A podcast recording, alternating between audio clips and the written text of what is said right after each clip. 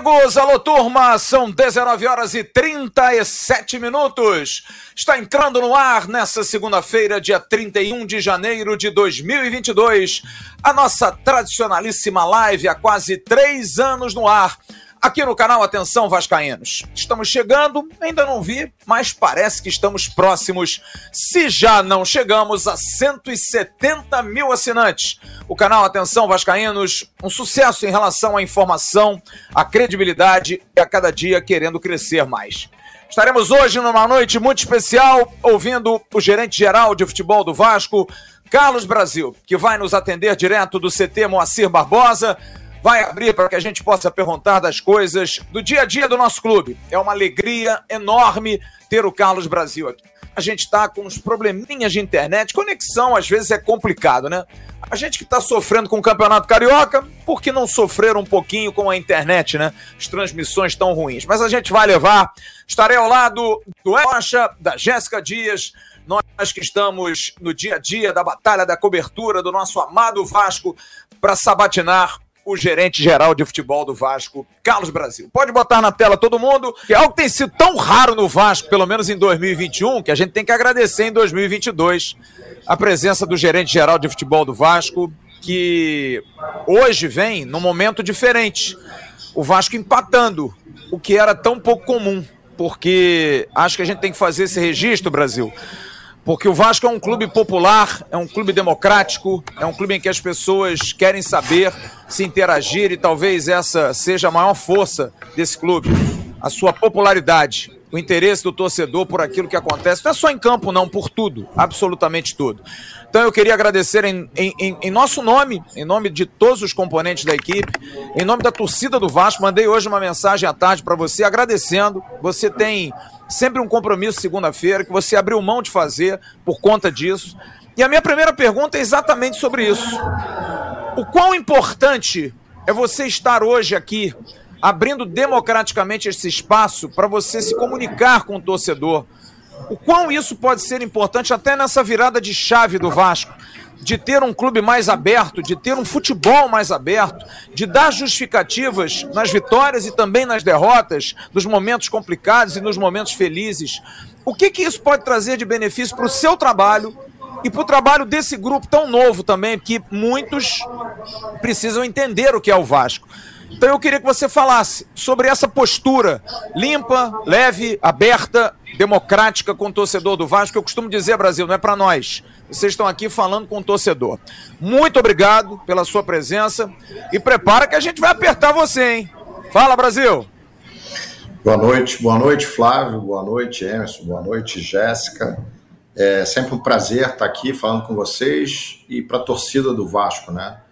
Na realidade, Flávio, eu, eu, é o meu jeito de ser, né? Eu acho que eu já coloquei isso numa outra entrevista que eu dei, é, que eu acho que a imprensa, de um modo geral, ela é o canal de comunicação com o cliente do Vasco, que é o torcedor, né?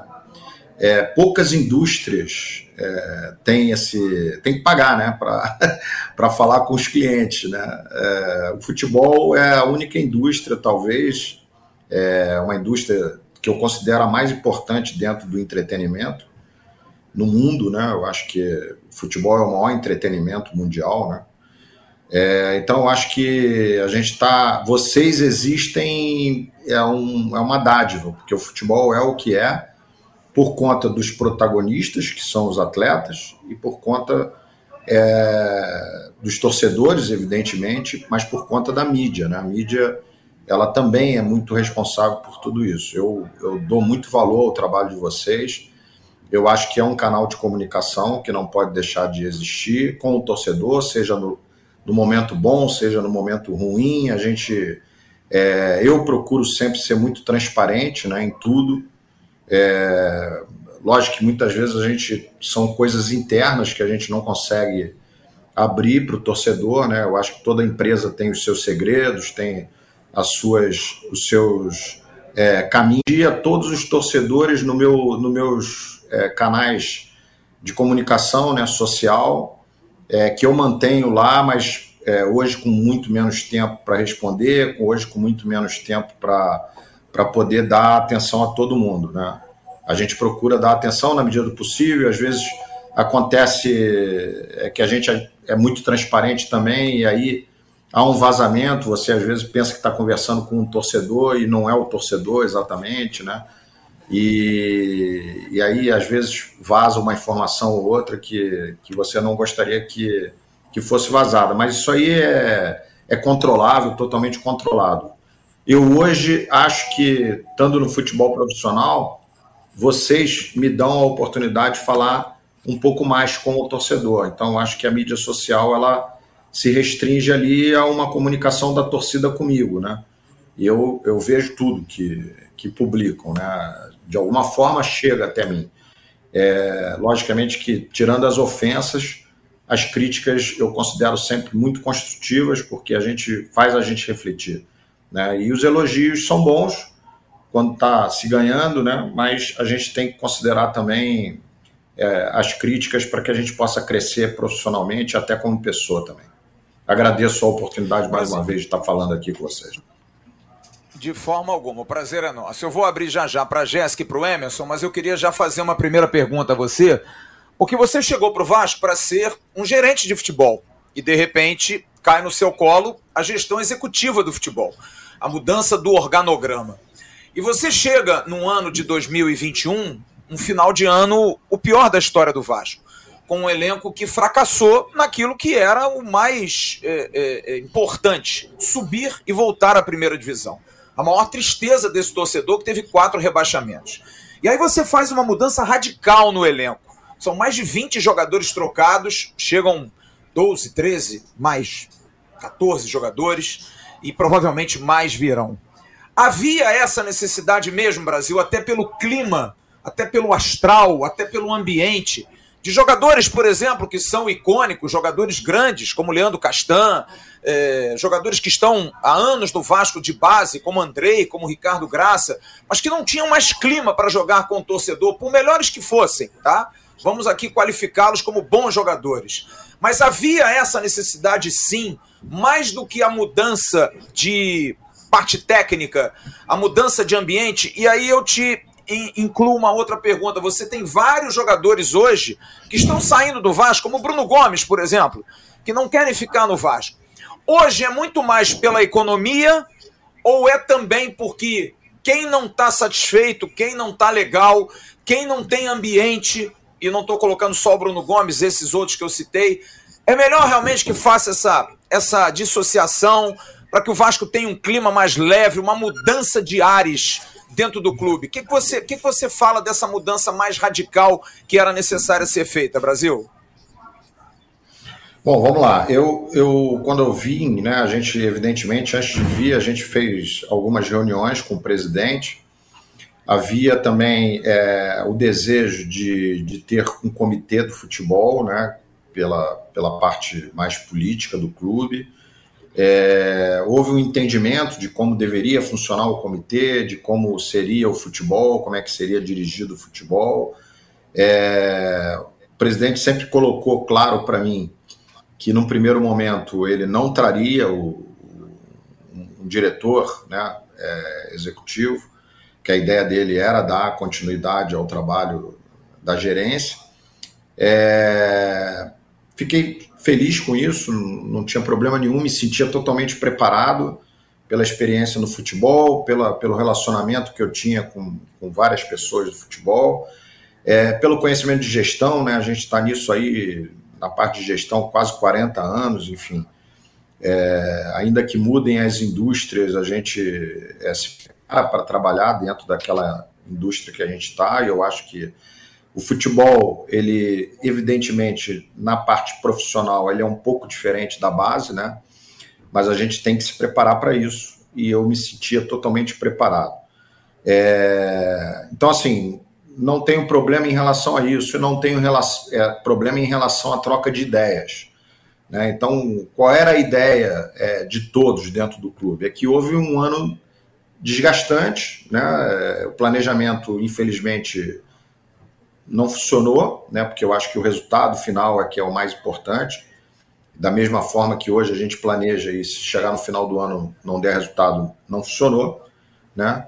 a gente tem que ter a humildade de admitir, opa, erramos, onde é que erramos e, e vamos corrigir essa rota da melhor maneira possível. Mas é, até com o erro é, que acontece em outros clubes, a gente precisa também entender e, e, procurar corrigir. Né? Nossa vida é assim, né? a gente não tem que crescer como pessoa somente com os nossos erros, mas também com os erros de terceiros. Né? A gente tem que prestar atenção onde é que houve o erro e, e procurar crescer. Eu sempre guiei minha vida dessa forma, profissionalmente não foi diferente. Então, eu coloquei alguns pontos, tanto para o presidente como para o comitê, como é que eu entendia que deveria ser o planejamento, e evidentemente que tinha alguns jogadores que estavam realmente desgastados pelo ano difícil, né? mas a gente também gostaria de contar com alguns deles. Né? É, só que aí entra a, a, segunda questão que você colocou, que é a própria insatisfação do jogador. Né? Por ser um ano mais pesado para alguns, as pessoas são seres humanos, reagem de formas diferentes né, a essa pressão. Então, é, alguns reagiram bem, outros reagiram muito mal. A gente procurou conversar com todos eles, procurou entender a dor né, de cada um, que eu acho que esse é o principal é, fator da gestão, é perceber a dor, porque a gestão de pessoas, ela não se resume à gestão dos jogadores, né? ela se resume à gestão de todo o corpo de trabalho que está aqui, não só o corpo técnico, mas também o administrativo, né?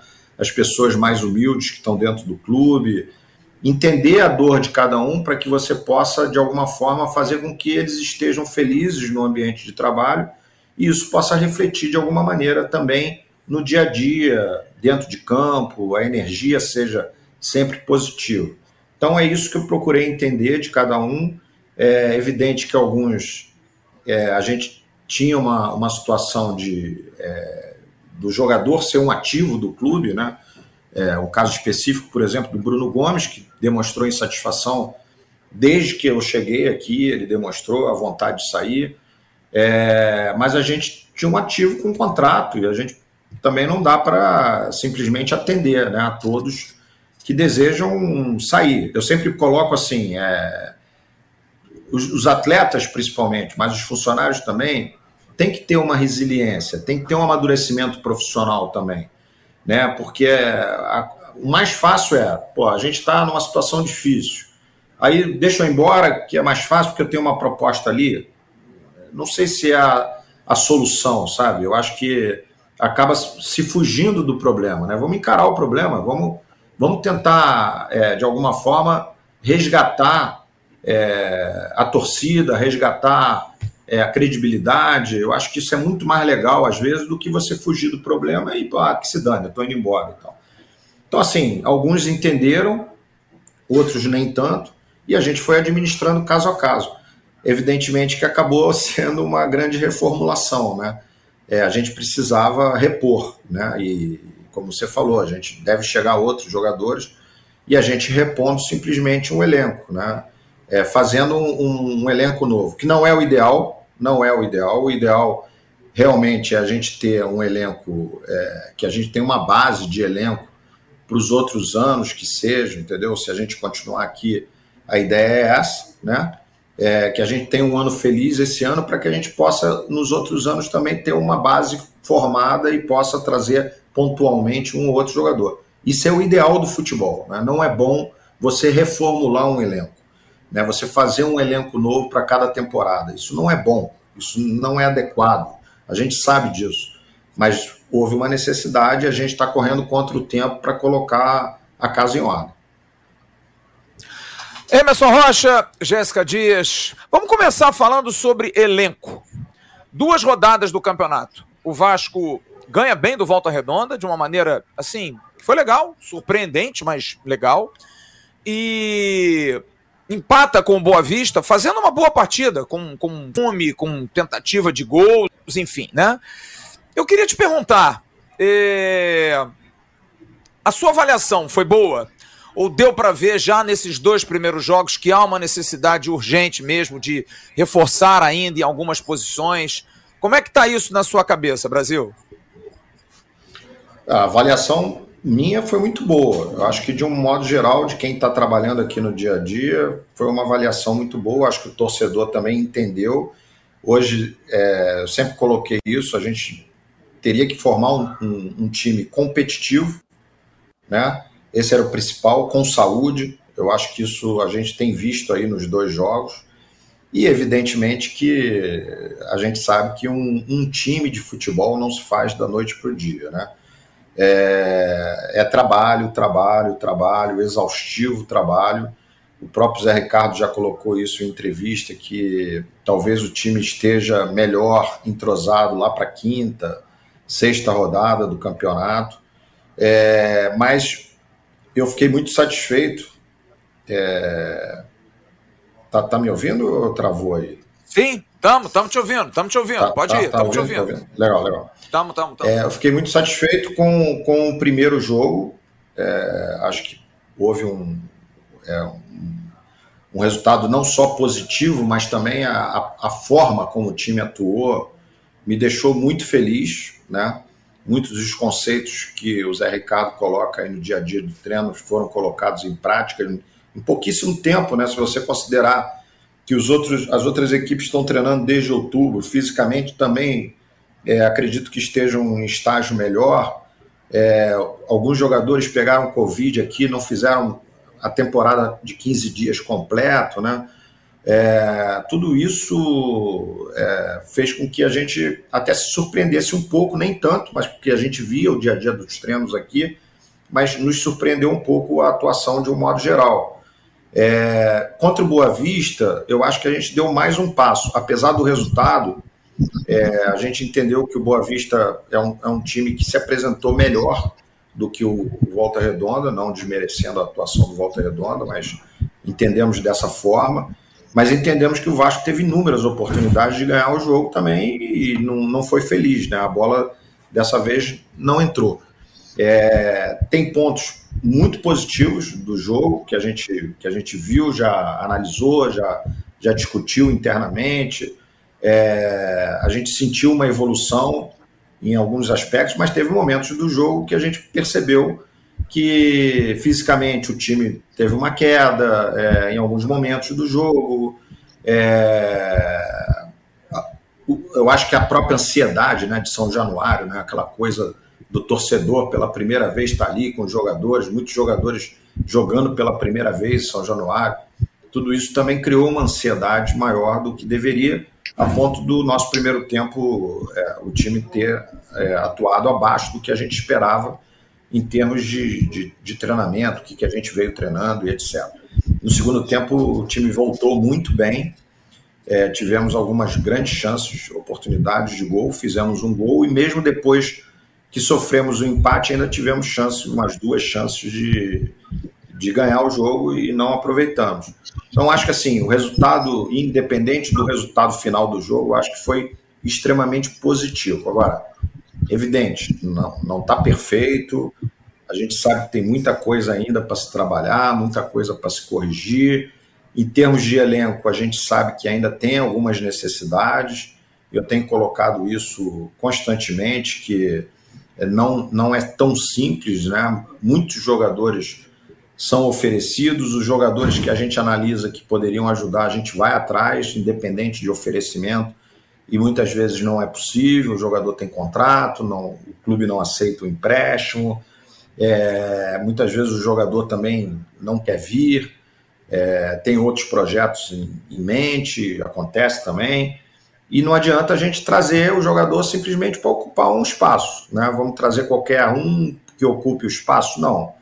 Vamos trazer aquele jogador que a gente entende que vai ajudar no processo, que vai é, estar dentro dessa característica que a gente está buscando, que é um jogador competitivo, um jogador que, ainda que não tenha performado tanto numa temporada anterior, mas que a gente entende que há um comprometimento. Né? Existe um processo é, de contratação. Né? E esse processo finaliza com o treinador, com o Zé Ricardo ou comigo, ligando para o próprio jogador, é, entendendo dele o, como é que ele vê o Vasco. Né? O jogador que dá a negativa primeiro para o Vasco, daqui a pouco quer jogar no Vasco, a gente já, já, já tem uma desconfiança, entendeu?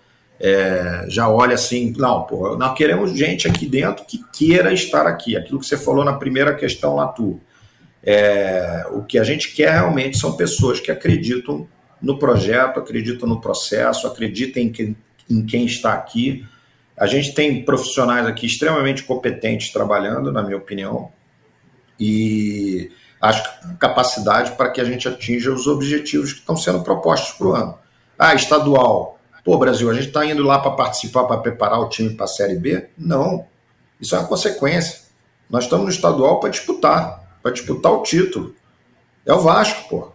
É o Vasco. A gente tem que. Olha, olha o tamanho da torcida do Vasco, olha o Vasco, olha a torcida, o que ela fez lá em São Januário, nove horas da noite, pô.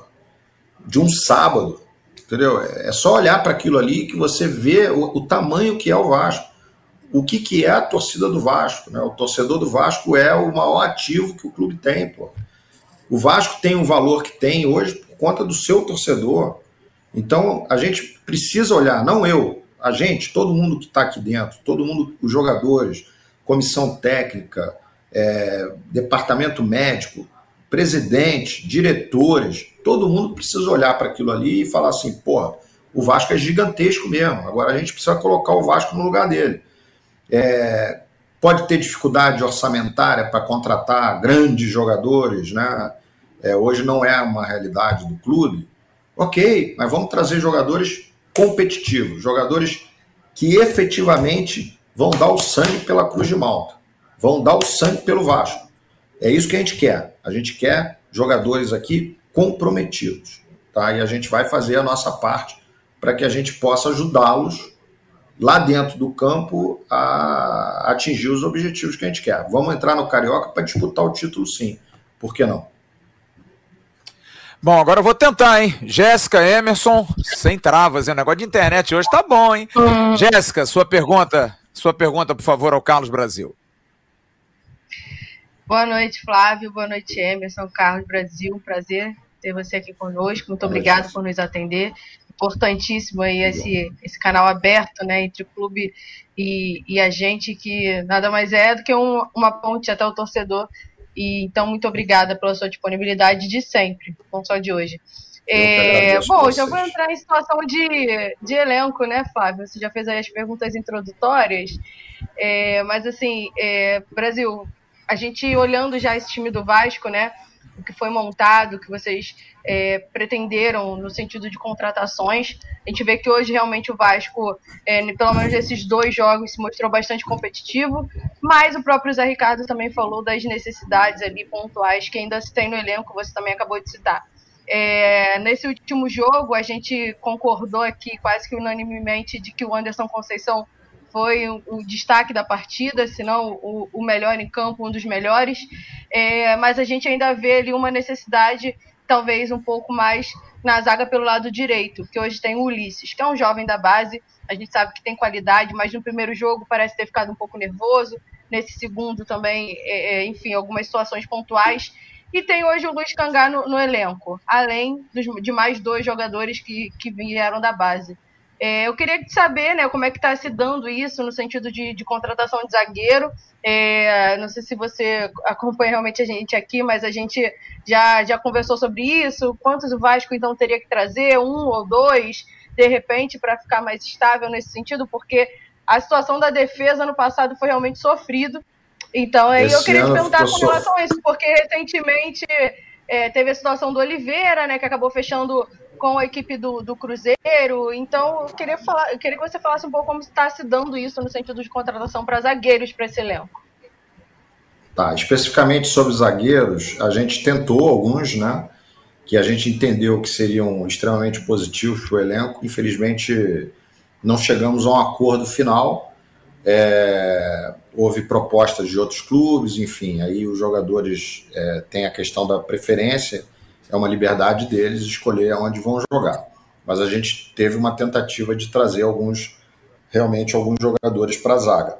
Hoje a gente conta com na zaga com Ulisses, o Cangá, né, o Scangá, o Anderson, é, a gente tem o Zé Vitor e o Pimentel que estão treinando aqui junto conosco. Aliás, estão muito bem os dois, é, treinando bem. Mas a gente sabe que a gente precisa, tem uma necessidade realmente de trazer um ou dois zagueiros até o brasileiro para complementar.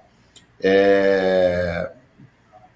A gente, às vezes, né, Jéssica, o torcedor ele fala assim, pô, vai contar com o menino mais uma vez? Às vezes eles me questionam isso, né? É perigoso o Brasil, pô, vai contar novamente com o menino e tal. Mas a gente também não tem que dizer que a formação do Vasco é ruim. Né? A formação do Vasco é muito boa. Os meninos são muito bons. Às vezes é falta, logicamente, aquela. Ah, falta experiência para entrar numa Série B, falta experiência para, de repente, estar no profissional do clube. Mas se a oportunidade também não é dada, a gente também não consegue entender isso né, é, rapidamente. Eu, eu, eu sempre falo isso né, também nas entrevistas. Gerenciamento de risco, mudança de rota, ela é sempre necessária em qualquer planejamento. Eu tenho certeza que o Flávio Dias planeja a atenção vascaínos e de repente ele tem que mudar a rota, de repente ele tem que planejar algo diferente. É natural isso. Você tem um planejamento é, no papel, na cabeça, seja onde for o planejamento que você tenha, mas você não pode estar rígido, né? Não, há, não existe planejamento estratégico dentro de uma empresa que seja rígido. A gente precisa estar acompanhando dia a dia o fluxo do, do que está acontecendo para poder corrigir se for necessário. Então, assim, hoje, trazer qualquer zagueiro para dar uma satisfação de dizer, porra, trouxemos um zagueiro, eu não acho adequado. Acho que isso eu falo com toda sinceridade, é, ainda que o torcedor me critique por conta disso. Vou trazer um jogador, vamos trazer um jogador que seja que do nosso entendimento, podemos errar, mas que seja do nosso entendimento um jogador que vai atender ao que a gente pretende. Então, por exemplo, ah, mas como é que trouxe o, o Luiz Cangá? O Luiz Cangá foi visto, logicamente, o material dele. A gente, evidentemente, analisou, é o que eu falo, é um processo, né? Passa por vários setores, né? Para que todo mundo veja e analise e fale assim, vale, vale trazer. Só que naquele momento era um jogador equatoriano, né? Um jogador que a gente sabe, é, o sul-americano tem uma dificuldade às vezes de adaptação, o Vasco precisa correr quanto tempo e essa fase de adaptação ela não pode ter esse, esse risco tão grande, tem que ser jogadores que a gente entenda que vai chegar aqui e vai se adaptar com rapidez, mas a gente viu qualidades no Luiz Cangá que fariam que a gente pudesse apostar nele no estadual, com uma prorrogação possível de, de contrato. Precisamos ver, precisamos é, analisar. Está né? Tá aí o estadual para a gente analisar. É, da mesma forma que os meninos, né? Ulisses, o Zé Vitor, é, o Pimentel, estão treinando muito bem.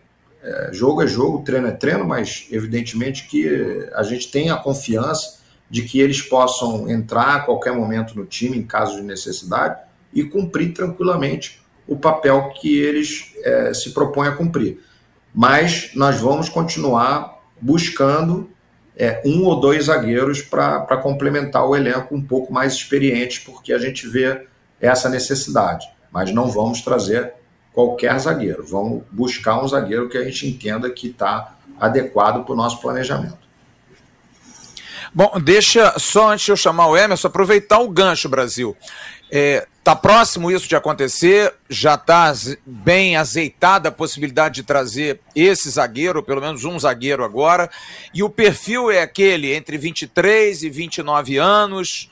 Jogador é, pode ser de fora, ou o fato dessa questão da adaptação exclui a possibilidade de ser um zagueiro, por exemplo, uruguaio, argentino, mercados onde os jogadores dessa posição são sempre quase muito bons, né? Paraguaios, ou não. De repente, se pintar um gringo de um grande mercado dentro de uma possibilidade livre para poder negociar, pode entrar nesse, nesse radar de vocês para a zaga, Brasil? São vários fatores, né, Flávio, que precisam ser analisados. Né? Não é só a questão é, salarial, evidentemente que é uma questão, mas a gente precisa ver é, como foi a performance desse jogador nos últimos pelo menos três anos, né? É, com, contra quem ele jogou, né? Porque muitas vezes ele está numa liga que é uma liga que é, os jogos não são tão competitivos, ou mesmo os treinamentos no determinado país não são tão adequados assim como o nosso entendimento, né? Então a gente precisa analisar um contexto geral.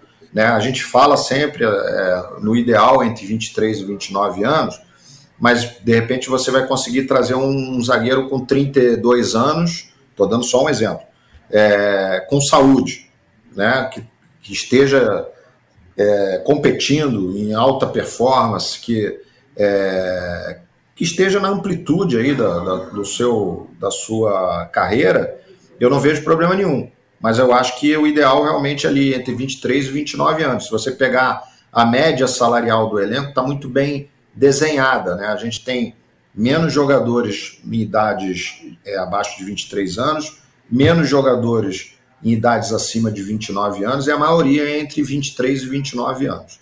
Essa é a grande maioria do elenco hoje, que é o que a gente buscou no planejamento também. Né?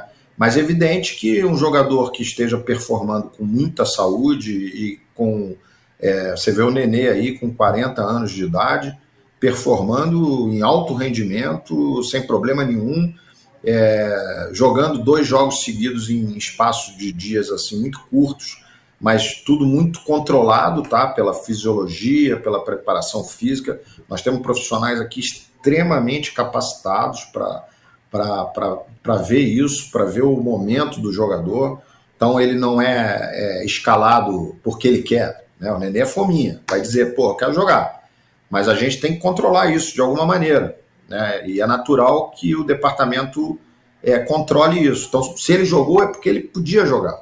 Né? A gente sabe disso. Então, não, não, é tudo controlado. Aí você vê o Nenê com 40 anos, vê o Edmar, por exemplo, com 35, pô, com saúde, jogando pô, em, alta, em alto rendimento, sem problema nenhum. É... Então, acho que a idade ela é relativa, né? A gente precisa trazer jogadores com saúde e que possam é, nos dar o retorno que a gente pretende. Não tem absolutamente nada encaminhado nesse momento. Existem algumas negociações, algumas sondagens. A gente está trabalhando, não parou de trabalhar nesse aspecto, não, mas é, não tem nenhuma hoje, nenhuma negociação em andamento que esteja perto de acontecer, não. Emerson, antes que caia, hum. faz a sua pergunta aí, por favor.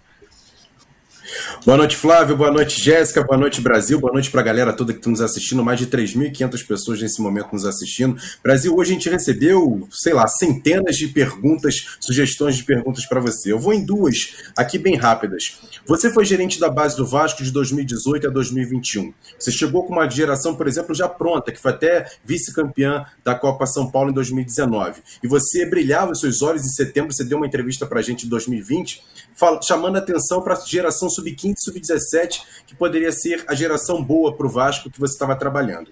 Mas eu quero perguntar sobre essa geração que você pegou, já estava no final ali dela ali. Você sente alguma coisa? Qual o seu sentimento em relação? Você vê alguns jogadores que eram com bom potencial, caso de Bruno Gomes, Caio Lopes, o próprio Lucão, saindo do Vasco assim dessa maneira em que o Vasco não consiga, por exemplo, ter um bom rendimento financeiro em relação a esses jogadores. Não, vamos lá. É, é, é muito forte não dar certo, né? O Paulinho foi vendido é, em 2018 ou 2019, se eu não me engano. Eu estava chegando no. É, mas, mas veja 18, bem, Brasil, mas é um, mas é um entre centenas. Se você for colocar não, no papel, é. Ele, Douglas Luiz, o próprio Matheus Pet, que é um jogador sim, também interessante, sim, mas são sim. muito poucos pro tanto que o Vasco revela. É muita gente boa que a gente olha para base e fala assim: porra, esse moleque é fera. E não vai no profissional. O próprio Arthur Salles, né, Flávio? O próprio Arthur Salles, que o próprio Brasil sabia que tinha um grande potencial, acabou saindo para um time da segunda divisão da Bélgica, né? É, foi para o Grupo City, né, na realidade. Né? E uhum. aí ele vai direcionado para o time da Bélgica, uhum. de acordo com o projeto dele, né, do, do grupo. Mas o, o que eu quero dizer é o seguinte: é, não é só um problema do Vasco. Né? Eu acho que é um problema geral a questão da transição. Né? A questão da transição para o profissional é uma coisa muito discutida, sempre foi debatida, é, e a gente não tem uma receita certa. O que eu sei que é errado é você colocar um menino da base como um protagonista, como um cara que vai chegar ali no profissional e tem que resolver o problema do profissional. Isso a gente sabe que é uma fórmula que naturalmente dá errado, né? É, por quê? Porque a gente não tem, a gente tem essa coisa assim do, do fenômeno, né? O, o cara que porra vai jogar na base, Paulinho, Paulinho é um, uma, é um ponto fora da curva. Assim mesmo você vê, foi para a Alemanha em 2018 e tem dificuldade lá até hoje de, de, de jogar. Mas, é, mas para a gente aqui, para nossa realidade, Paulinho era um, era um ponto fora da curva. Esse ponto fora da curva, quando bate no profissional, porra, é quase que certo que ele vai conseguir render, seja a idade que for. A gente não pode colocar esse ponto fora da curva na, na no, no, geral. Né? O geral é que você forme bons jogadores que tenham valores de mercado, né? É, para que se venda, mas não com a expectativa que hoje se tem. Né? O, o, o torcedor tem uma expectativa é, errada de que todo jogador vai valer 20 milhões de euros, 15 milhões de euros. Não é uma realidade hoje, inclusive, do mercado. A realidade do mercado hoje ela é bem menor. O mercado está extremamente retraído, mas acontece uma situação ou outra é, do jogador ser vendido por esse valor. A gente precisa entender também o contexto do clube. Né? É, o clube hoje, o, o Vasco é um clube muito grande sem dúvida nenhuma, mas a gente precisa reconhecer onde ele está. Né? O que somos e o que, o que somos né, como grandeza de clube e aonde ele se é, localiza nesse momento. Né? Então, o valor de mercado de um jogador tem uma série de variáveis, que são, eu vou citar algumas. Seleção brasileira de base, valoriza o jogador? Valoriza porque os, os, os scouters né, do, do exterior eles olham muito para isso. Se o menino jogou a seleção, se não jogou a seleção. O Vasco, é, posso te garantir isso, tá? Não vou ter os números aqui agora, mas é até um levantamento que vocês podem fazer. Eu acho que 2018 para cá, principalmente 2019, 2020, o Vasco teve muitos jogadores é, convocados para a seleção brasileira.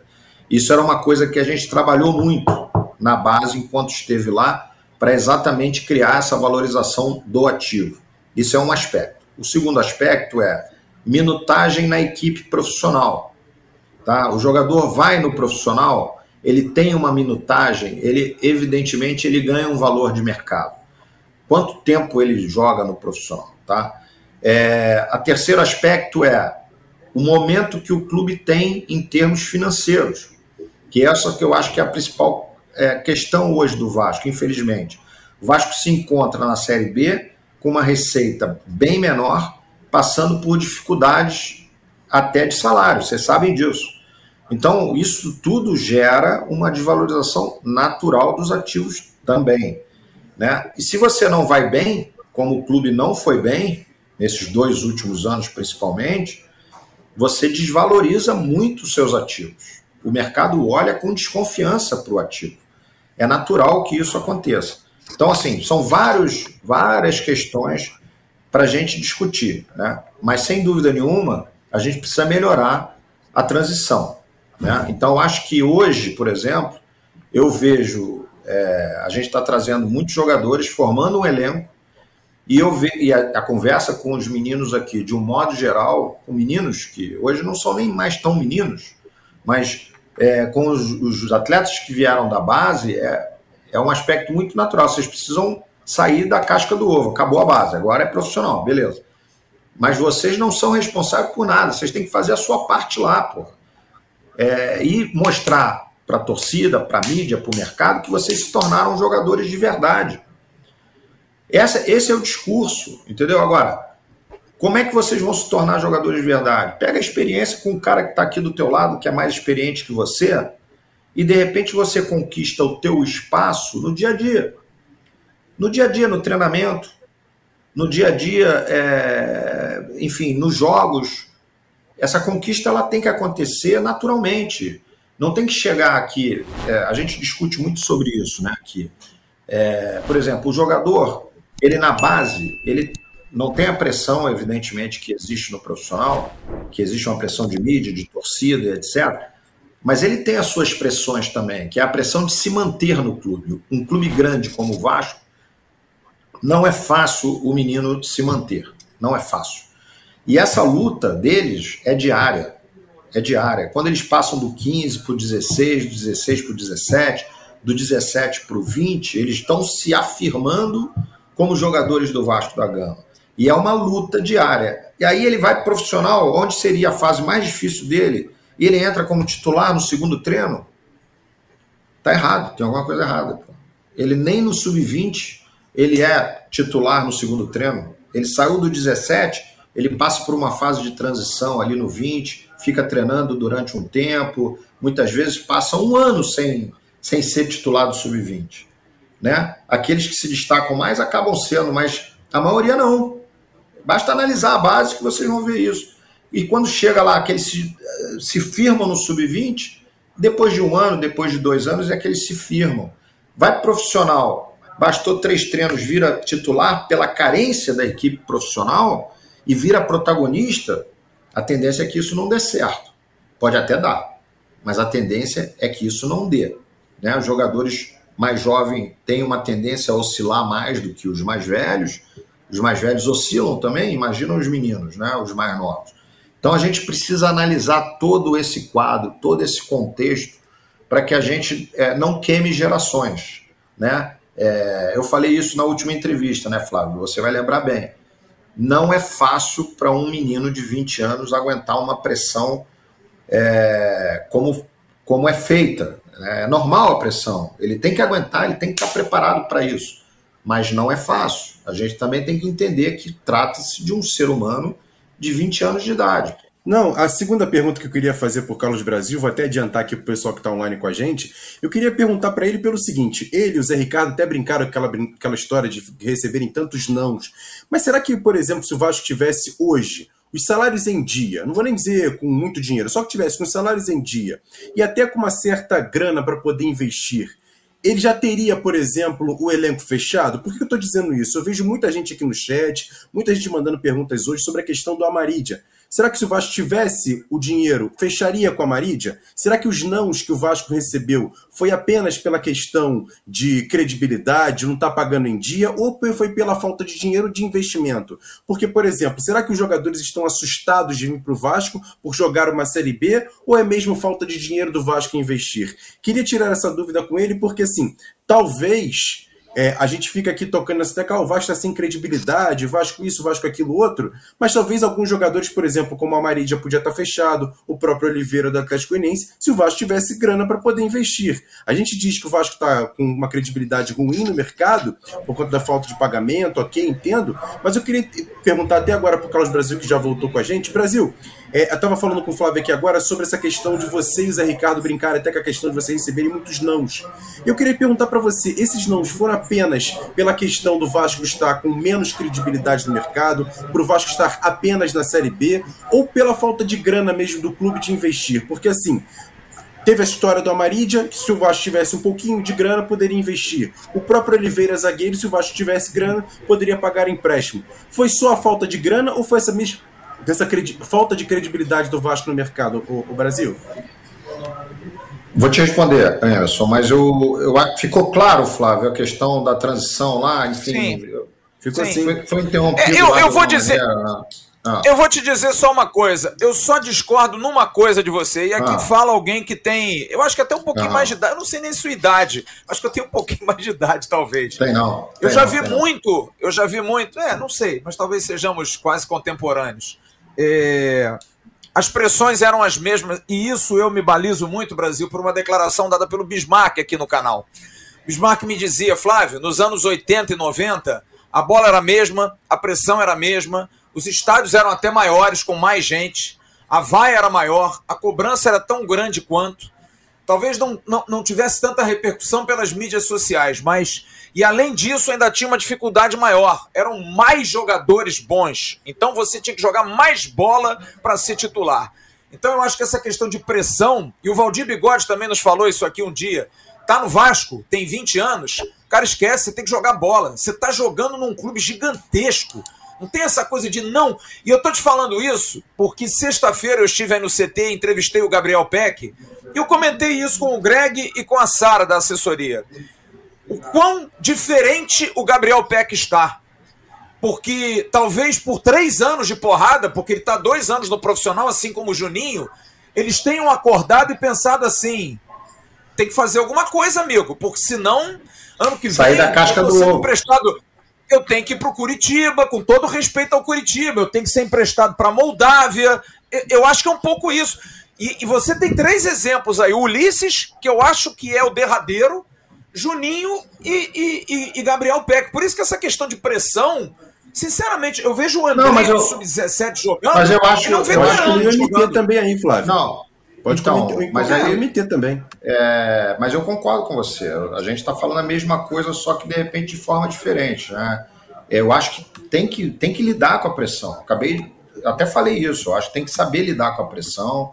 É, futebol mudou, né? É, a vida mudou, né? Dos anos 90 para cá, houve muita mudança. Tecnologia, mídia social, não só isso, né? A própria vida hoje é mu- muito mais corrida, muito mais dinâmica do que era, enfim. É, não dá para fazer comparações daquele tempo com esse. Né? Eu acho que os jogadores naquela época talvez tivessem uma resiliência maior, é, enfim, a vida era diferente. Né? É, mas a gente precisa administrar também, a gente precisa evoluir, né? o tempo evoluiu, a gente precisa evoluir junto, a gente precisa estar sempre antenado na, na evolução da formação deles, para que a gente possa também gerir isso de uma forma melhor. É, então, assim, eu só acho, concordo com você plenamente, Flávio, acho que tem que ter resiliência, tem que saber vi- conviver com a pressão, se não quer conviver com a pressão, não pode ser tra- trabalhador do futebol, seja jogador, seja lá quem for, nem eu posso trabalhar com futebol, nem treinador nenhum pode trabalhar com futebol, a pressão ela faz parte, está no contexto do futebol. Futebol é paixão, pô. O torcedor é um apaixonado pelo clube. Né? Então, muitas vezes ele vai é, até te ofender, muitas vezes ele vai te agredir verbalmente, né? É, e você tem que estar preparado para isso psicologicamente, porque acima de tudo você tem que ter consciência de que você está fazendo o teu trabalho da melhor maneira possível, seja jogador, seja gestor, seja quem for. A gente tem que ter as nossas é, convicções, né, de que para que a gente possa fazer o trabalho da melhor maneira possível. O torcedor, muitas vezes, você não vai agradar um ou outro torcedor, ou, ou grande parte deles, mas a gente precisa é, ter é, total consciência de que a gente está fazendo o melhor para o clube, porque é o clube que nos paga. Então, eu acho que concordo com você. A única coisa que eu queria fazer entender é, em relação ao final daquela pergunta é a questão dos valores. Porque eu sei que daqui a pouco o Emerson vai me pegar aí, vai falar, porra, você não acha que o Caio podia ter valido um dinheiro? Você não acha que, né? É, eu sei que daqui a pouco vem a pergunta, né? Muitos meninos poderiam sair daqui valendo é, muito mais, ou, valendo alguma coisa até financeiramente para o clube. A gente pega um momento daquilo que eu te falei, valorização do jogador, minutagem no profissional, campanha, dois anos muito ruins, clube com dificuldades financeiras que fazem com que as propostas cheguem bem menos também, enfim, se chega, chega no valor muito baixo, que o clube às vezes entende que não é a hora de vender. É, existem muitas coisas para serem analisadas, avaliadas. É, enfim, a, o caso do Lucão, por exemplo, que é um caso muito emblemático, né, que deu aquela polêmica e tal. É, eu acho, continuo achando que foi um grande negócio para o clube, na condição que o clube tem hoje. Né, na condição que o clube tem hoje. Se fosse uma outra condição, talvez não fosse um grande negócio. Mas na condição que o clube tem hoje, a gente tem que ser realista. Não dá para você trabalhar com fantasia. Pô. Você vai ficar com o Lucão aqui dois anos de contrato, com um salário alto, sem às vezes ter a oportunidade de ganhar, tá arriscado acontecer o que aconteceu com o Andrei, que saiu de graça. É um ativo do clube que o Vasco investiu anos e anos, deu um retorno técnico, deu algum retorno técnico, poderia ter dado mais, mas deveria valer algum dinheiro para o clube. Né? Então, eu acho que esse, esse trabalho também tem que ser melhorado no aspecto do clube, né? o trabalho comercial do jogador. É, como é que isso tem que ser trabalhado? Né? Como é que isso vai ser colocado no mercado? Isso é todo um contexto de um planejamento estratégico do, do clube. Né? Então, a gente chega num determinado momento, a gente tem que buscar as soluções para esse momento. Esse momento a gente precisava, precisa ter um elenco comprometido dentro do orçamento. Então, muitas vezes você a solução que é dada não é a melhor solução, mas é a solução, não é a melhor solução a longo prazo, né, que eu quero dizer, mas é a melhor solução para aquele momento, é a melhor solução para o ano de 2022. A gente tem convicção que a gente está tentando fazer o, o que pode se fazer de melhor aqui em relação a isso. Mas concordo com você nos dois aspectos. O jogador tem que aguentar a pressão, tem que entender isso, tem que estar melhor preparado para isso. Cabe a gente também preparar isso na transição, não só lá na base, mas também aqui na transição. A gente é nossa responsabilidade também fazer essa preparação melhor para deixar claro isso. Queria que o Emerson repetisse a, a questão, Emerson, porque realmente depois eu acabei focando nessa, nessa questão e não, e não me lembro exatamente o que foi perguntado ao, ao que você falou. Não, posso, Posso perguntar assim, Brasil? Eu até vou ter mais ser mais sucinto, inclusive. É, hoje, a questão do Vasco de relevar tantos nãos é apenas pelo momento do clube? É apenas pelo momento de estar de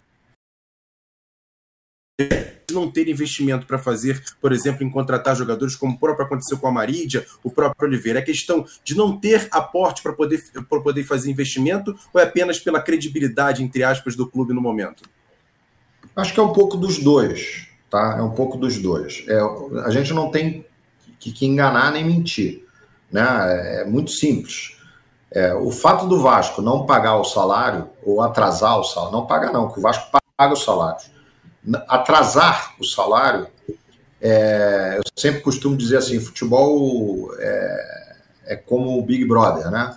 É, na realidade, todo mundo se comunica. Da mesma forma como a gente se comunica para contratar, quem é contratado também vai se comunicar, né? É, a gente sempre fala isso, os meninos aqui acham que é o, o, mundo é o Vasco. Não, o mundo não é o Vasco. Né? Os meninos precisam entender que todo o comportamento deles aqui dentro repercute no mercado de alguma maneira, porque em algum momento algum profissional vai sair daqui e vai ser consultado sobre o comportamento desse determinado jogador aqui dentro. Então, é, às vezes, a dificuldade aí, voltando até a outra pergunta, de você às vezes vender jogador, entendeu? Porque o comportamento aqui dentro também repercute do lado de fora. Então, às vezes, há o interesse de algum clube na contratação e quando vai consultar, ah, não, ih, rapaz, ó, sai dessa e tal, não sei o que, por funcionários que estavam aqui dentro, né? Então, as, é, o jogador precisa entender que o comportamento dele, profissional, assim como o meu, assim como o teu, assim como o do Flávio, esse comportamento profissional ele te dá a diretriz para o mercado. Para o mercado, não é para o Vasco, não. As pessoas eles olham para mim aqui no Vasco, ah, pô, o Brasil bacana pra caramba, pô, trabalha muito bem, porra, ótimo profissional, mas o mercado também está olhando isso. E na hora que o mercado olha, ele vai consultar A, B. Se eu tiver aqui um comportamento que seja ruim, pode ter certeza que o mercado vai se estreitando para mim, vai se fechando para mim, vai se fechando para você, Emerson, vai se fechando para o Flávio, vai se fechando para a Jéssica, vai se fechando para todo mundo. Comportamento. Eu tinha um, um, professor que ele sempre dizia isso. Você entra pelo currículo e sai pelo teu caráter e pela tua inteligência emocional, né? Então a gente precisa estar tá sempre muito antenado nisso. E os jogadores, os meninos, às vezes não se tocam nisso. E isso gera, às vezes, uma dificuldade de negociação. Então, essa questão do salário, lógico que repercute. Lógico que repercute. A gente não pode dizer que não. A gente já falou isso para a diretoria, para o comitê do futebol, para o Salgado. A gente está sempre batendo nessa tecla. É muito importante o Vasco colocar a casa em ordem, pagar em dia. Isso é fundamental para que os jogadores acreditem no projeto, para que os jogadores acreditem no clube. Né? E a gente possa caminhar com tranquilidade. E a gente possa trazer jogadores para o brasileiro, por exemplo, com mais facilidade, né? porque a gente recebeu alguns nãos é, por conta dessa questão. Outras questões são é a questão orçamentária mesmo. O Vasco não tem dinheiro hoje para comprar um jogador. para pagar um empréstimo, né? É, eu vi até uma pergunta que foi colocada aqui no ar de um torcedor, eu acho, falando assim: pô, mas como é que o Vasco não tem 150 mil dólares para pagar o empréstimo do Amarília? Né? Eu acho que estava aí a pergunta. Isso. Foi isso. É, isso. Exatamente. É, eu, enfim, é, é, simples, né? Não tem. não tem. Agora, pô, é, é, ah, mas era um empréstimo? Não, não era um empréstimo, porque se fosse só um empréstimo, ok, o Vasco vai conseguir o dinheiro. O Vasco vai conseguir o dinheiro. Tem como conseguir? Tem como conseguir. Se o, se o esforço valer a pena, é óbvio que o Vasco vai conseguir. Vai conseguir pagar um pouco mais do que a gente está prevendo de pagamento do teto? Vai. Se o jogador a gente entender que vale a pena investir um pouco mais, a gente vai investir um pouco mais.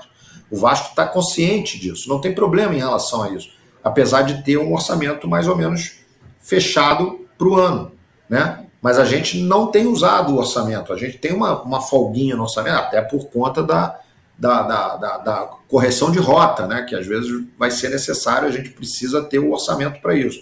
Então a gente está muito bem planejado para que a gente possa fazer as correções e possa trazer um ou outro jogador que esteja dentro é, do orçamento, não é o, o, valor do teto, não é nada disso, é o orçamento que a gente trabalha com ele o tempo todo, mas que também vale a pena trazer.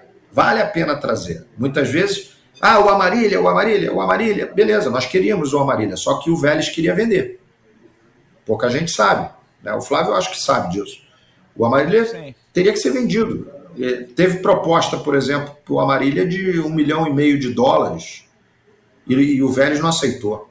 Pô, o Vasco hoje, infelizmente, não tem condição de comprar. Eu, Naquele eu, momento que a Brasil, gente estava na negociação, eu, havia uma possibilidade de trazer hoje, até por empréstimo.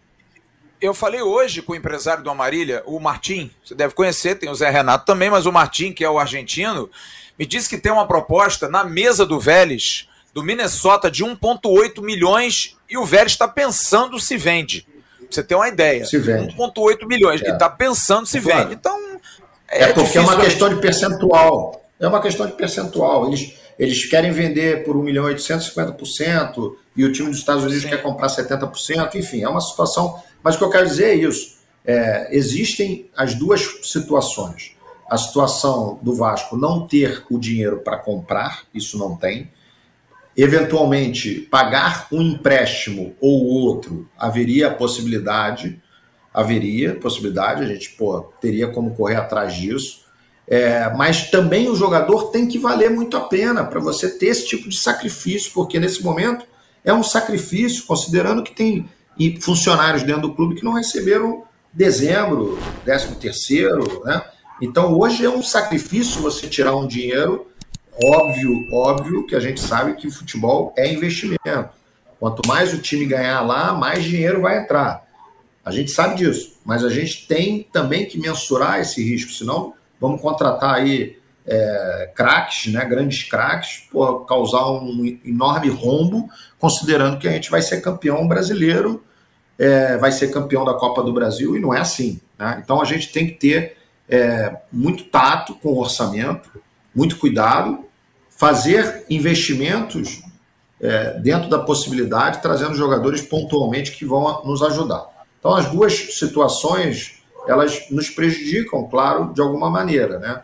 É, e às vezes tem a preferência do jogador. O jogador não é nem proposta, a proposta às vezes é igual, mas o jogador tem a preferência de jogar em outra praça, em outro clube, enfim, paciência faz parte do mercado. A gente está trabalhando muito também com a nossa credibilidade, a credibilidade que eu criei no mercado, o Zé Ricardo, né, é, que tem uma credibilidade enorme. Muitos jogadores que vieram, vieram acreditando nisso, acreditando no projeto nosso e acreditando no clube. É, paralelo a isso, acredita no clube também, por que não? O, o Brasil, Emerson, queria complementar. Porque, é, é porque é o seguinte, porque eu senti ali na fala que o Brasil acabou de falar há pouco, sobre me surgiu, pode ser que eu esteja errado aqui no que eu vou falar, mas me surgiu aqui a ideia de que pode acontecer uma cereja do bolo ainda para a Série B. Então, o Vasco tem ali uma reserva, tem ali um, pode surgir uma cereja do bolo para a Série B, como foi, por exemplo, Carlos Alberto em 2009, como foi o próprio Neném em 2015, 2016. Pode surgir uma cereja do bolo para esse time para o restante da temporada, Brasil? ou uva passa? Eu, eu, acho, eu acho que a gente, a, a gente tem que ter um time é, homogêneo, é, que todos comprem a ideia. Vamos imaginar que essa cereja que você está colocando aí, é, ela venha para cá e não venha com o espírito que a gente queira. É, não venha com o objetivo que a gente queira. Eu, eu dispenso essa cereja. A cereja, se vier estragada, eu dispenso. Eu, eu prefiro eu prefiro que os operários ali é, estejam todo mundo no mesmo, no mesmo, na mesma sintonia. Queira vir, primeiro ponto. Segundo ponto, é, entenda o nosso projeto, esse jogador vai vir. Eu já vi torcedor falando assim, pô, hoje, hoje, por exemplo, por acaso, algum torcedor falou assim, porra, fala com o Brasil é, para ele trazer um jogador de nome. Eu falei, pô, nome não joga futebol, pô. Nome não joga futebol, desculpe. É, eu falo com sinceridade isso. Estou no futebol há anos, vocês estão há mais anos do que eu. E vocês sabem que nome não joga futebol. Eu, numa outra entrevista, eu falei aqui, é, conversei com um grande, um grande gestor do futebol durante uma hora e meia no telefone. Me reservo a não falar o nome, mas a gente juntos, a gente chegou à conclusão seguinte: todo jogador é uma aposta. Toda contratação é uma aposta. Quantas vezes eu já vi se gastarem dinheiro com jogadores? A gente tem um caso recente no time de São Paulo. Se vocês pesquisarem, vocês vão ver. Foi contratado muito caro um jogador lá e que não rendeu até hoje. Que não rendeu. E, e são vários exemplos, são vários. Jogadores caros que não rendem no elenco. É, então, todo jogador ele acaba virando uma aposta. A gente tem que minimizar o erro, a gente tem que trazer jogadores comprometidos com o projeto do clube, a gente tem que trazer jogadores comprometidos com o que a gente está planejando. Tá certo? Isso é o que a gente está buscando no mercado. Por isso, o processo de contratação muitas vezes não é entendido pelo, pô, mas esse jogador não estava rendendo e tal. Mas ele passa por várias fases a análise técnica, ela é primordial, claro que é, mas ela passa por uma outra fase, que é a fase da consulta, é a fase do, da entrevista com o próprio jogador, que muitas vezes eu faço, ou o Zé Ricardo faz, ou até nós dois fazemos.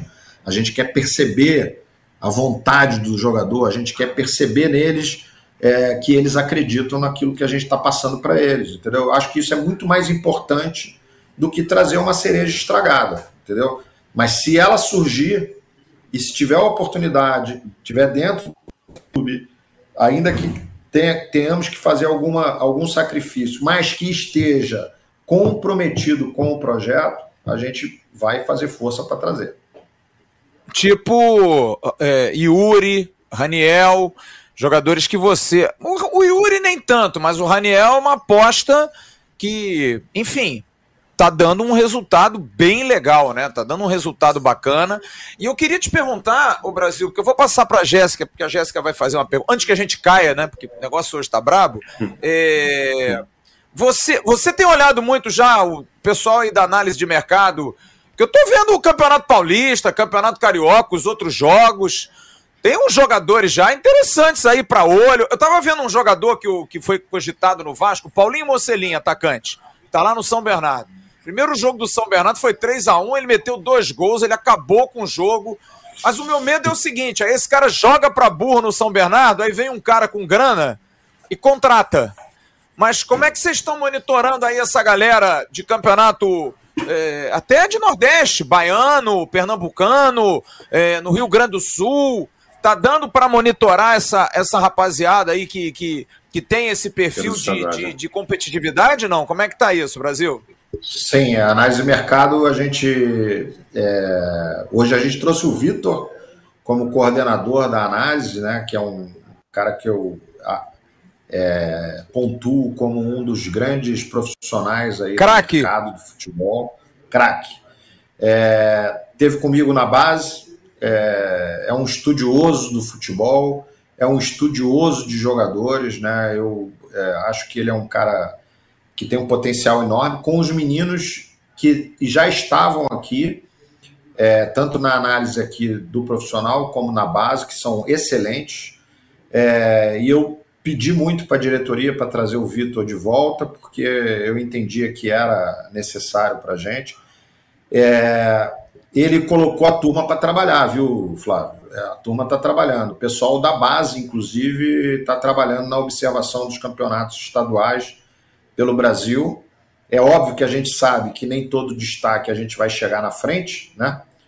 E a gente não tem o dinheiro, né? É aquele negócio que você falou agora. Paulinho Mocelin, ah, se destaca lá, chega um clube com dinheiro, aí fica complicado realmente. O que a gente está procurando uhum. fazer é, é buscar a informação mais rápido possível, não deixar a coisa também chegar no final, para que a gente mantenha o contato e a gente já tenha ali uma certa prioridade na negociação, se bobear até fazer um pré-contrato, alguma coisa nesse sentido para poder trazer. A gente sabe que nem todos os destaques vão ser possíveis a gente trazer, mas a gente está trabalhando efetivamente com isso aí, com essa possibilidade, para que a gente se reforce e reforce o elenco para o brasileiro. Olha, são 8h59. A Jéssica vai fazer uma pergunta. Depois eu vou fazer tiro curto para a gente poder liberar o Carlos Brasil. Ele está no CT ainda, nos atendendo, atendendo a todos vocês. Mais uma vez, nos desculpando. São coisas que fogem à nossa alçada aqui, de queda de um, queda de outro. Mas acho que a gente está conseguindo fazer aqui um bom trabalho jornalístico. Jéssica, sua pergunta ao Carlos Brasil. Antes que você caia, minha querida, fala aí. É, hoje tá difícil aqui. Vou fazer até rapidinho, você curta, porque senão eu caio na metade da pergunta. Brasil, eu vou seguir a linha da minha primeira, te perguntar com relação a mais duas posições que a gente também é, observa nesse elenco, que talvez fossem necessárias essas contratações, que seria a de volância, né? Mais um jogador ali para posição. Hoje tem o Yuri, que tem sido aí um, uma situação que a gente vê que é um jogador que realmente tem qualidade. Tem o Galarza, né, que nesse último jogo, quando entrou, não foi muito bem, teve a situação da Covid, a gente entende todo o contexto. Matheus Barbosa, que também não entrou bem. Se seria também a volância ali uma necessidade de contratação para esse momento, se vocês negociação por atacante de lado de campo, né? Getúlio entrou também, fez um bom jogo, mostrou que pode ser importante, mas a gente ainda observando assim pensa que o Vasco poderia contratar um jogador para essa posição negociação por essas duas posições existe ou está assim mesmo ainda no plano é, da situação dos zagueiros? É a mesma situação dos zagueiros. Né? A gente tem a necessidade, a gente tem essa leitura da necessidade, talvez mais até dos atacantes do que do volante. É, mas a gente também tem essa dificuldade no mercado, né? Teve essa dificuldade no mercado e hoje a gente precisa avaliar cada hora um jogador, enfim, é diferente, que a gente vai atrás e às vezes a coisa não acontece. Então, é, a gente está sabendo exatamente quais são as necessidades e buscando elas é, para minimizar, volto a dizer, o erro, né? É, volantes, a gente, eu te digo que a gente tem um pouco menos, porque é, apesar do, isso aí é uma consideração de vocês, né? Para a gente, por exemplo, o Galarza e o, e o Matheus, eles não entraram mal no jogo, né? Foi um contexto ali, eu, eu acho que. É, mas, enfim, é uma análise da crítica que a gente respeita. Nós, nós até pontuamos é... isso, né, no caso, com relação ao Galarza teve a situação da Covid, o Matheus Barbosa teve menos tempo de treinamento, a questão do entrosamento, Sim. a gente entende realmente, Sim. né, que a questão é. do contexto também interfere. E assim, o Matheus, é, o Matheus é, acho que errou um passo no jogo, né? É, então, assim, lógico que ele teve alguns, alguns lances que ele escorregou, né? Que a gente identificou que ele talvez esteja é, faltando ali um condicionamento melhor físico, mas a gente entende que ele foi bem. Eu acho que o grande problema é que naquele momento havia um esgotamento físico do time, de um modo geral até pela, pela sequência né, dos jogos muito próximos. Boa Vista tinha descansado um dia a mais, além de estar treinando há mais tempo. Então eles estavam melhores condicionados naquele momento dos jogos. A Ricardo fez a opção pela troca no meio-campo e aquilo ali, evidentemente, deu uma desmontada no time naquele momento.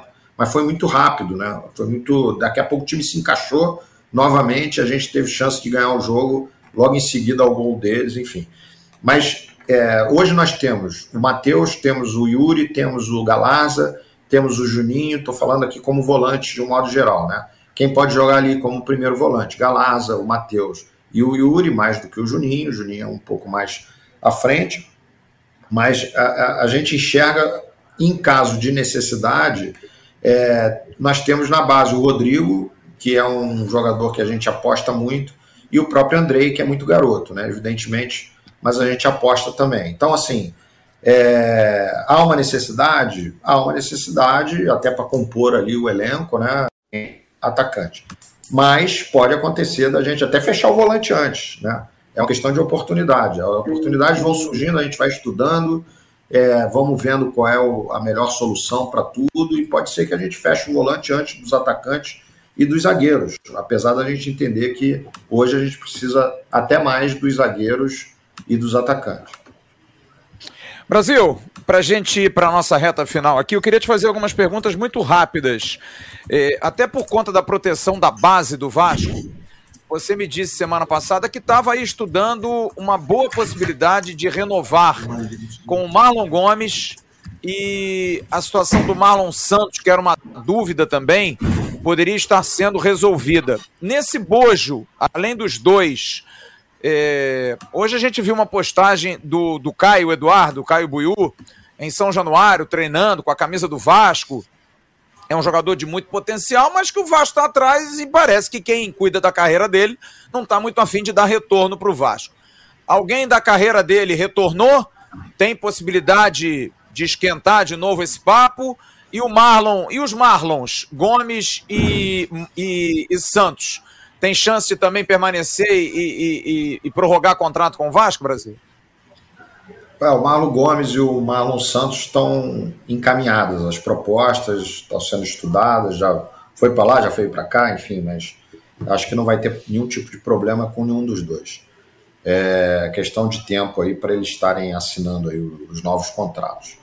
É, o, o Caio Eduardo é uma, é uma situação complicada, porque é, a gente tem tentado de todo jeito, né, mudar a cabeça dele, mas a gente não está sendo feliz nessa empreitada aí. Né? Ele tem contrato até o meio do ano, precisa treinar.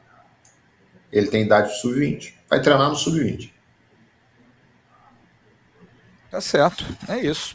É. Eu recebi um telefonema de um amigo meu, Luiz Fabiani, repórter, jornalista lá de São Paulo, que acabou de me, me passar aqui uma informação. Ele falou: eu vou entrar em contato com o Carlos Brasil para saber se tem veracidade ou não. Eu falei: eu vou estar com ele no ar. Então eu vou te trazer aqui, porque ele me perguntou. Ele cobre o Corinthians, de que é um lateral esquerdo chamado Reginaldo, que estourou a idade agora, que a princípio você conheceria, que esse jogador teria sido oferecido a você.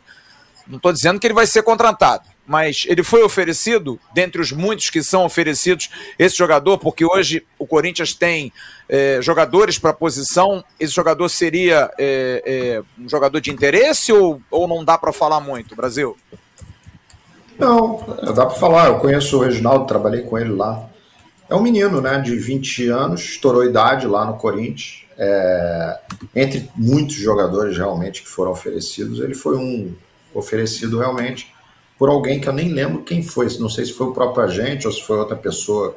Do Corinthians não foi, foi uma outra pessoa que eu não me lembro agora é, quem foi. E a gente nesse momento não tem a necessidade, porque a gente tem o, o Edmar, o Riquelme, o Julião foi muito bem na Copa São Paulo também. Então a gente entende que é uma aposta que não valeria a pena nesse momento. Mas é muito bom jogador. E o Felipe, e o Felipe Torres, é aquele é zagueiro jogador, que foi pro Bahia, do Sub-23, também, também foi oferecido, mas a princípio também pela, pela, pelo histórico, não é um jogador que nesse momento seja prioridade? Então, o Felipe Torres também eu acho que foi um jogador é, oferecido, mas é, eu acho que houve um. Cara, é tanto jogador, eu vou te ser sincero, mas é, me, me parece que a análise não foi boa desse jogador. É, não sei. Não é, é, quando a gente fala análise não foi boa, tá falando do jogador, sim, né? não é isso. Sim, sim. É, não, não foi boa para o contexto do nosso é, do nosso planejamento, né? Não é o, o, jogador que, que a gente entendia que iria ser adequado para a gente, só isso. E duas últimas perguntas. Copa do Brasil. Jogo contra a Ferroviária, adversário difícil. Aliás, a Ferroviária está jogando agora. Vai jogar agora, eu acho que o Campeonato Paulista é um jogo que eu quero ver. Eu, já vi, eu não vi a Ferroviária no primeiro jogo. É, já está confirmado para dia 20. E qual é a sua expectativa para esse jogo? Você conhece bem ali, porque passou em São Paulo, conhece bem aquele interior. Para esse jogo de Araraquara, é, é jogo espinhento, é jogo complicado. Seria melhor um jogo lá no Nordeste? Ou de repente é legal já ter um, um teste desse, desse tamanho na primeira fase da Copa do Brasil? Brasil? Não tem vida fácil, né, Flávio? Não tem vida fácil. Então, assim, a gente está aqui para os desafios mesmo, né? É, quando a gente olhou a tabela do Carioca, a gente falou, pô, Volta Redonda e Boa Vista, os dois primeiros jogos, né? Vamos lá. É, faz parte dos desafios. E eu acho que eles têm um time muito bem armado, muito bom, bem estruturado. É, vimos alguns jogos já do Campeonato Paulista deles. É, acho que vai ser um, um, jogo em Araraquara, é um jogo por si só difícil, né? um estádio pequeno, mas é um estádio deles, né? tenho certeza que vai lotar o estádio.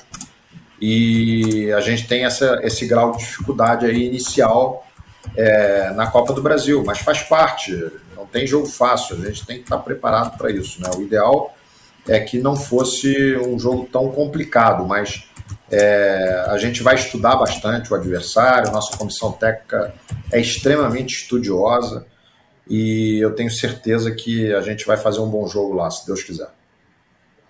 E para concluir, antes da sua despedida, você falou muito de salário. O que, que a gestão do Vasco tem passado para você sobre a questão salarial e o que, que o Carlos Brasil depura dessa situação da sociedade anônima do futebol? Hoje, o Conselho de Beneméritos, o Conselho Deliberativo, recebeu as justificativas da diretoria administrativa, daquilo que foi perguntado é, sobre a SAF para encaminhamento. É, a coisa vai andar para se discutir no Conselho e que, se acontecer, a princípio, num, num primeiro instante, já poderia ter um grande aporte você, dentro da sua ética, é claro que você é funcionário do clube, talvez para você falar alguma coisa sobre isso. Qual é a sua ansiedade em relação a isso? Isso muda a sua vida? Não muda? Porque se não for aprovada a SAF, a vida tem que continuar, mas se for aprovada, melhora a sua forma de trabalho, vai melhorar até para você poder dar satisfação ao torcedor de que vai ter grana para fazer um investimento. Como é que você vê essa questão da sociedade anônima no futebol e a questão salarial hoje no Vasco? O que, que é passada para você, Carlos Brasil? A questão salarial, é, desde o primeiro momento que a gente é, veio para cá, até antes de vir, né, conversando com, com os diretores do Vasco, com o presidente, a gente colocou é, de forma enfática essa questão salarial, precisava ser resolvida de alguma forma, né? é, o salário em dia para todos os funcionários, para todos os atletas. Isso, evidentemente, melhora todo o astral, melhora todo é, o trabalho né, como um todo. Então, acho que isso é primordial e a gente vem, é, de certa forma, conversando com, com, a diretoria, conversando com o presidente dessa importância. Eles estão. Desculpe, uma, um do, dos motivos que me fizeram voltar ao Vasco é, foi não só o amor que eu tenho, é, o carinho que eu tenho por essa torcida, que é imensa e, e sempre me deu enorme carinho também, é, mas também a, a seriedade né, dessa diretoria. É, eu não viria, eu não voltaria para cá se eu não tivesse a certeza da seriedade dessa diretoria. Essa diretoria vem tentando colocar ordem na casa, né? muitas vezes mal compreendida, é, é natural, né? Porque a gente tem muitos torcedores, o torcedor é movido a paixão muitas vezes. Ele quer o resultado, ele quer o melhor time do mundo, mas essa ainda não é a realidade do Vasco. Mas o Vasco tem um, um potencial enorme para se tornar uma grande potência do futebol, não só no Brasil, mas como sempre foi, né? Só, só vai voltar para o lugar dele. É, não só no Brasil, mas no mundo, né, de um modo geral. Então, assim, é, eu acredito que eles coloquem essa questão salarial em ordem o mais breve possível. Né? A gente acredita nisso. A questão da SAF, Flávio, você sabe que eu sou um cara estudioso, né, cara? Eu é, não parei de estudar um minuto sequer da minha vida e, e, não poderia ser diferente em relação à SAF, né? Apesar de eu não ter nenhuma ingerência sobre isso, né? Isso é uma decisão é, da, da, diretoria administrativa, né? É, junto ao conselho, evidentemente, que é uma decisão deles, se transformar o clube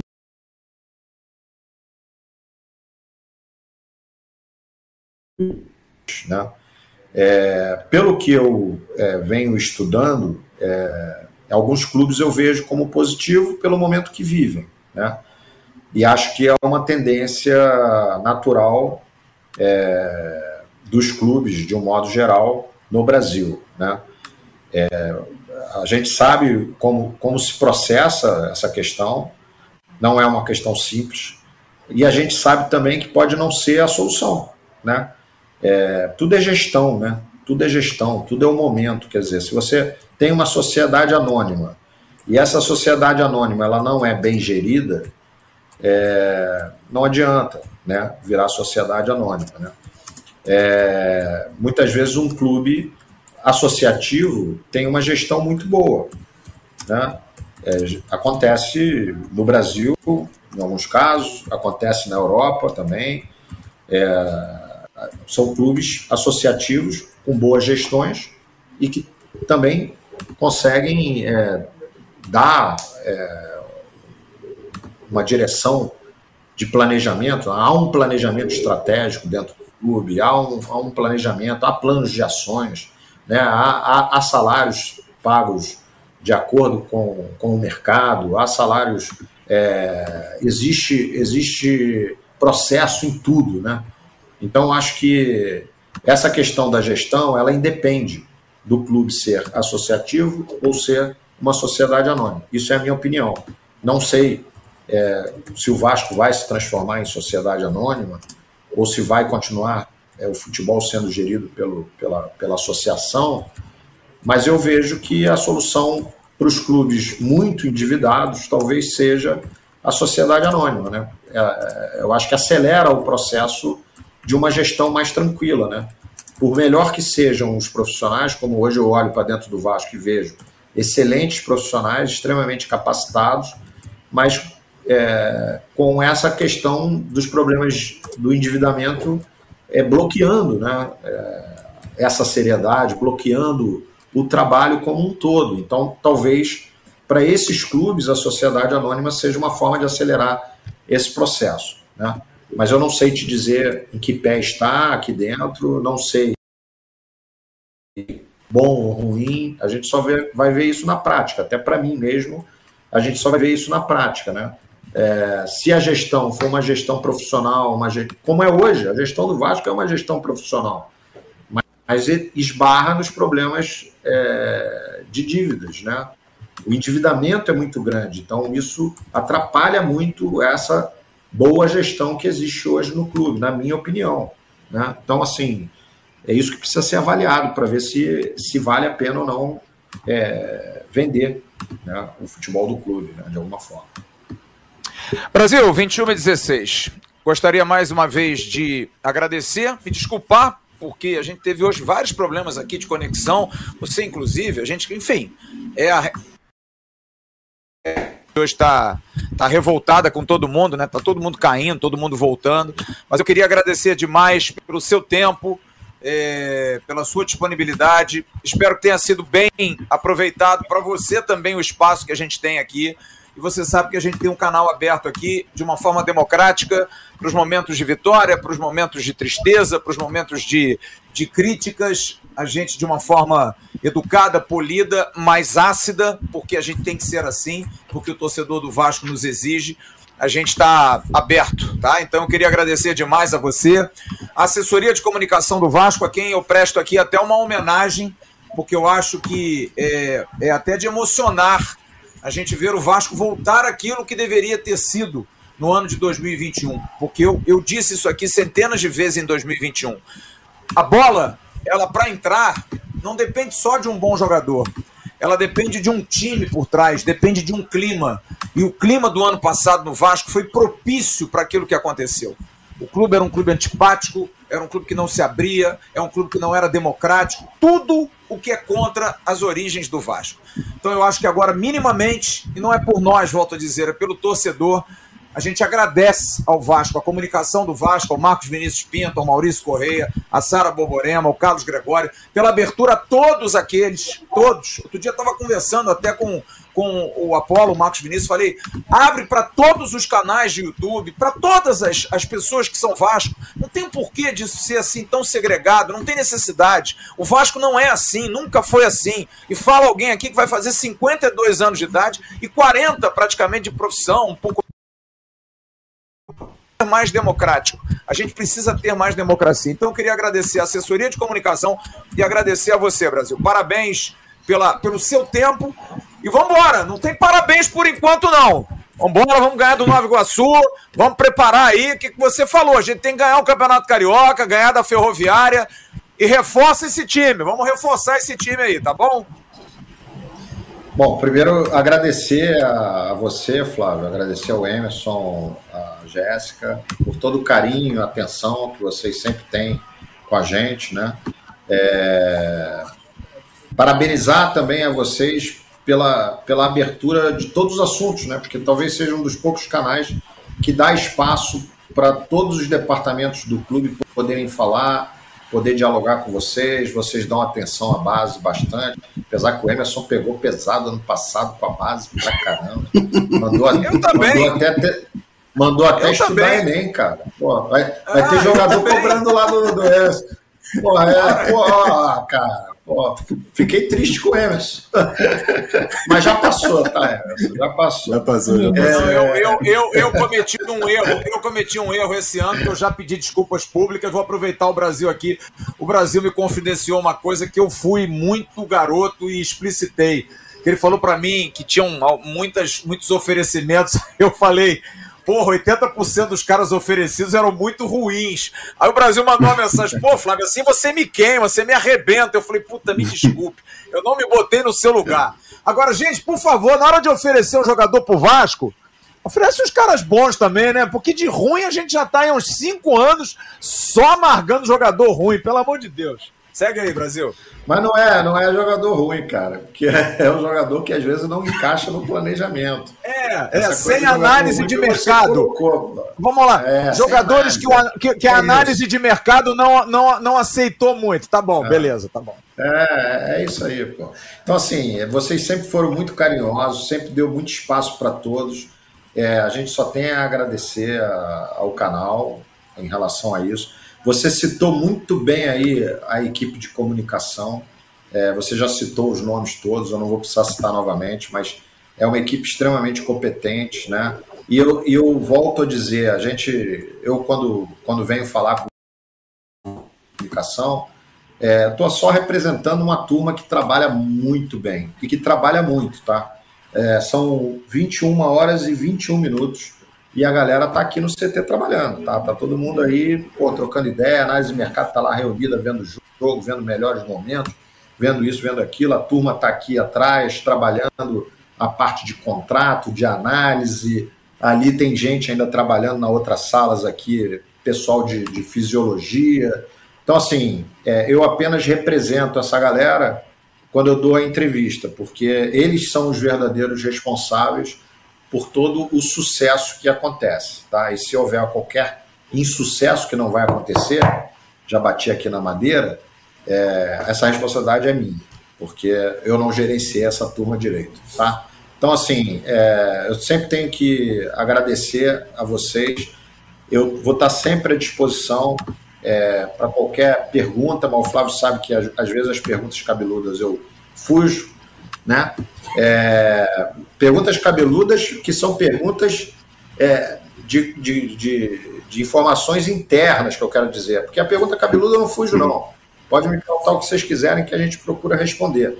Mas é no sentido de, porra, tá negociando tal jogador, e às vezes se eu falo, isso prejudica até a negociação, porque aí o outro time que nem pensava nesse jogador já começa a pensar lá e aí pronto, aí chega com dinheiro, chega, chega com uma proposta muito maior e a, a coisa acaba não acontecendo. É que você, então a gente procura é que você fez o Enem certinho, Brasil. Você fez o Enem certinho.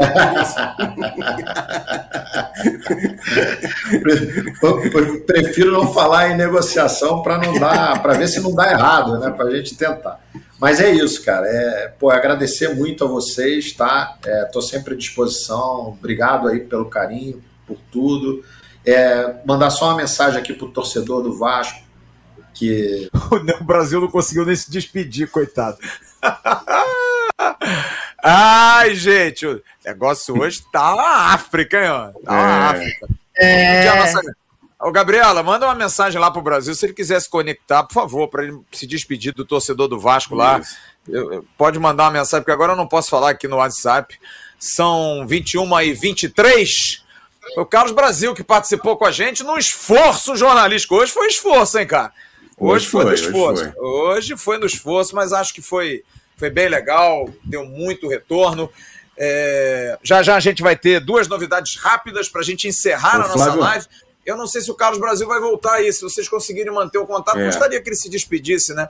Se pudesse pedir para ele. Fala aí, Emerson. Ah, tá ele aí. aí. Tô, agora tô. tô. Vai, se despede, então, se despede. Só, só, tava, é. só tava conversando com o torcedor, né? Na realidade, é a última, última mensagem.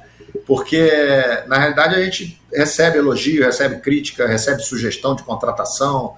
É, todo mundo está atento, né? Todo mundo está ligado. Eu vejo todas as mensagens, como eu falei no início não consigo mais responder pela quantidade também, é, mas estou sempre atento, sempre ligado e peço que o torcedor é, entenda é, apenas o seguinte: gente, é um trabalho de equipe, não é um trabalho é, solitário. Existem pessoas aqui que entendem de futebol, é, tem uma comissão técnica de primeiro nível do futebol brasileiro, na minha opinião. É, tem equipe de análise de desempenho muito bem preparada, análise de mercado também, é, um coordenador técnico porra, excelente, de extrema competência, que é o Eduardo Húngaro, é, pessoas extremamente, enfim, competentes que estão trabalhando pelo melhor do clube. Evidentemente que todas as ideias, todas as sugestões são muito bem-vindas e são analisadas também mas eu, eu só espero que o torcedor entenda que existem outros contextos, não só o torcedor, mas a mídia de um modo geral, né? porque muitas vezes também a mídia sugere nomes, né? e a gente é, precisa analisar vários aspectos, né? não só o aspecto técnico, mas também o aspecto é, comportamental, orçamentário, né? são tantas coisas para serem analisadas para se trazer um jogador Muitas vezes não dá certo aquele que a gente quer, ah, mas aí tem um plano B, tem um plano C. Só, só quero que o torcedor acredite de que a gente está procurando fazer o melhor para o Vasco, o melhor para o clube. E a gente tem convicção de que estamos no caminho certo. Vai ter uma correçãozinha ou outra de rota, normal, em qualquer processo, mas a gente tem convicção de que a gente está no caminho certo tá certo? Eu tenho muita expectativa de que a gente faça um bom campeonato carioca, é, muita expectativa que a gente faça uma boa Copa do Brasil e maior expectativa ainda de que a gente faça uma excelente Série B. Tá? Isso eu não tenho dúvida, por todo o comprometimento de todos que estão aqui dentro trabalhando, vai da portaria até aqui dentro, até a, até a mim, enfim passando por todos os funcionários e aos jogadores. Tá? Quem está aqui vivenciando esse dia a dia é, percebe claramente esse compromisso e existe um comitê também que participa muito. São pessoas que não são do futebol, mas são pessoas extremamente vencedoras é, nas suas profissões e que são extremamente inteligentes. Então, toda a colaboração deles e do presidente, ela, elas têm um, um é, uma importância muito grande para todos nós. E é óbvio que, é, já foi falado isso pelo presidente, o comitê não tem o poder é, decisório, né? é uma decisão de todos, né? mas o futebol tem um, um, um o futebol aqui, né, nós aqui, comissão técnica, análise de desempenho, etc., tem um, um, um, poder de decisão maior, evidentemente, porque nós somos os profissionais do mercado e nós, evidentemente, é que vamos ser responsabilizados pelos erros e pelos acertos também. Então, assim, é, só, só peço à torcida vascaína que é, pode fazer crítica, não é problema, é, isso é normal no futebol, mas que tenha é, confiança e que acredite piamente que nós estamos procurando fazer o melhor, trabalhando dia após dia, muitas horas por dia aqui dentro do centro de treinamento. Obrigado aí para vocês. Brasil, muito obrigado. Mais importante é que o 2022, as pessoas que estão aí dentro sabem que se em algum momento a coisa não andar, ninguém vai ter vaidade de não trocar. Vocês vão mexer. O importante é isso. É como você disse no início do papo. Os caminhos às vezes precisam ser trocados, as rotas precisam ser reavaliadas. Tomara que não haja necessidade disso, mas eu sinto que esse ano as pessoas estão eu não diria que mais comprometidas, mas mais, é, digamos assim, escoladas com o momento do Vasco. Entendem que o, o Vasco não é de quem está aí dentro, o Vasco é do seu torcedor. E eu acho que esse torcedor merece essa satisfação. E só de vocês estarem aqui conversando com o torcedor, eu acho que já é um passo gigantesco para o sucesso. Amigo, um abraço, muito obrigado. Amanhã tô aí você promete negócio de um café aí, mas aí eu chego aí e acaba o café. Manda fazer mais café aí, Brasil. Pelo menos duas garrafas, porra. Serve chá? Porra, aí você, aí você é muito britânico, é muito, é muito nível, pô. Eu não tenho esse nível. Eu sou do café brasileiro, colombiano. Eu vou mandar fazer o café para você, mas manda o Emerson vir também, porque eu tenho tá. que cobrar esse negócio do Enem dele. Ele tá, tá me devendo essa. Porra, como diz, aquele, como, como diz aqueles amigos, porrada, porrada, porrada, porrada. Um abraço, um abraço Brasil. Fica com Deus obrigado. Aí, valeu. valeu. Tchau, Muito tchau. obrigado.